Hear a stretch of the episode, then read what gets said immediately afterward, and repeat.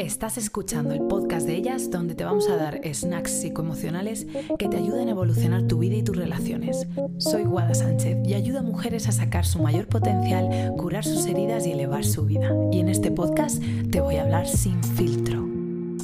¿Cómo está Pella? Hoy vamos a tratar un temón del que me preguntáis muchas veces y es cómo superar el miedo al fracaso. Me gustaría darte una perspectiva diferente hoy, porque ahora mismo si te metes en Google o en podcast o en YouTube y pones cómo superar el miedo al fracaso, probablemente te van a salir cosas parecidas a esta. Cambia la perspectiva sobre el fracaso. El fracaso como una oportunidad de aprendizaje. En lugar de ver el fracaso como un obstáculo, debemos entenderlo como una oportunidad de aprendizaje y desarrollo. Cada desafío, tropiezo o fracaso es una oportunidad para crecer. Al alterar tu perspectiva sobre esto, podrás conseguir muchos cambios. Y otra que también escucho mucho es la belleza de la imperfección. La perfección es una expectativa irreal de lo que va a pasar. Debes aprender que en realidad la imperfección es muy bella y que lo perfecto es imposible de conseguir. Desafiar esta creencia es vital para poder superar el miedo al fracaso. Y probablemente leas esto y te quedes igual. Es más, puede ser que te sientas culpable, porque encima una psicóloga o psicólogo o experto te acaba de decir y tú eh, no te ha afectado para nada, o sea, sigues sintiendo lo mismo. De hecho, eres incapaz de cambiarlo y te da un montón de frustración y te sientes culpable y tonta. ¿Y, por qué? Porque a ti. ¿Y qué hacemos, sister? Pues resulta que estas dos cosas están muy bien. Y de hecho, si alguna vez llegas a estas conclusiones tú a nivel interno, es cojonudo. O sea, si te das cuenta que cada error es una oportunidad para crecer o que la perfección no es alcanzable, genial.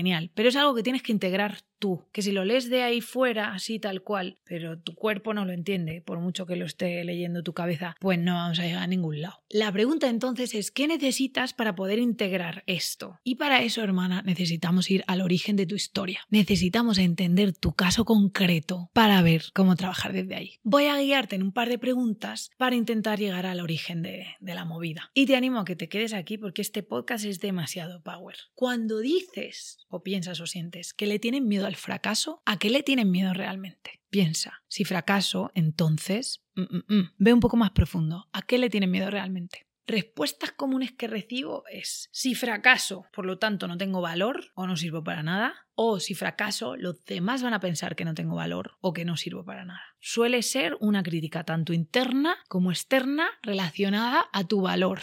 Esto significa que en algún momento tú has hecho la conexión entre lo que haces, tienes, luces y lo que vales. Y ahora quiero preguntarte, ¿en qué momento has hecho esta conexión? Puede ser que no tengas la respuesta de un momento en concreto, puede ser que haya varias capas en este tema y que una sea la social, porque a diario estamos recibiendo el mensaje que ser más guapa es mejor. Pero claro, esto no es lo mismo que recibir el mensaje de ser más guapa o menos guapa quiere decir que tú tienes más valor o menos valor como persona, que eres más o menos suficiente, que eres más o menos merecedora de amor. ¿Dónde y cuándo has hecho ese link? Me gustaría que reflexionases en qué momento tu cerebro ha llegado a esa conclusión. ¿En qué momento ha puesto esa pieza de la realidad aquí dentro? Es más, puede ser en qué momento llegaste a la conclusión de que ser válida era no fallar. Es más, puede ser que fuera la ausencia de algo. ¿Qué te falló? ¿Qué te faltó? Que te hubiera ayudado a no conectar tu valor con lo que haces, tienes o luces. Te puedes hacer esas dos preguntas. ¿En qué momento conecté? ¿Qué pasó que me hizo conectar eso? ¿O qué me faltó que me hizo conectar eso? Date un segundo y para el episodio si es necesario. Cógete un papel, un boli, escríbete la pregunta. Si no la puedes responder hoy, está bien, pero quédate con ella, porque es una muy buena pregunta que responder. Aquí ya estamos llegando más a la raíz del problema. Y si, hermana, la respuesta a esto es que tu madre te exigía, que tu padre no te hacía caso si no sacaba buenas notas, que en tu casa había competitividad, os comparaban entre hermanos que tu padre estaba ausente, que no siempre te decían que te querían o que te valoraban. Si esta es la respuesta, lo siento, pero probablemente vas a necesitar más que una entrada de un blog o un podcast para resolver este nudo. Porque aunque te digan debes de aprender de los errores, que los errores son los maestros, dentro de ti tú no te lo crees. La herida que tienes como resultado de ese padre o esa madre o esa profesora o esa niñez en la que hubo exigencia o en la que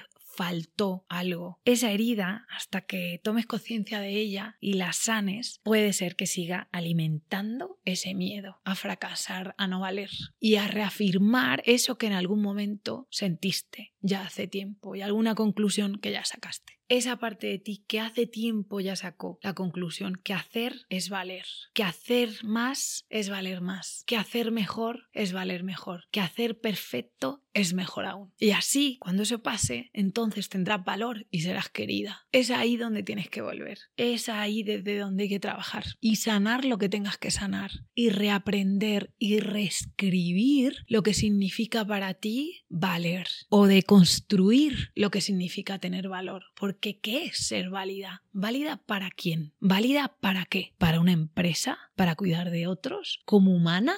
sin más. Alguien, por ejemplo, que ha sido maltratado desde pequeño con una madre alcohólica y acaba en un centro de menores y acaba robando a otras personas, incluso haciendo daño o cometiendo algún crimen. Él tiene menos valor que yo. ¿Qué es el valor? Así que te animo a que deconstruyas, a que reflexiones y reescribas qué significa tener valor para ti y que vayas a esos lugares de dolor a sanar tus heridas. Y eso te va a ayudar a que puedas sentir y gestionar y manejar tus miedos desde un nuevo lugar. En nuestra terapia grupal trabajamos exactamente en esto, con mujeres increíbles, juntas, sosteniéndonos. Es un proceso súper bonito que me encantaría que vieses y me encantaría acompañarte. Escríbeme, siempre os respondo, sobre todo en Instagram. Espero que te haya ayudado mucho este podcast. Sácate la libreta, apúntate estas preguntas porque son muy, muy, muy potentes y te veo muy pronto con más snacks emocionales sin filtro.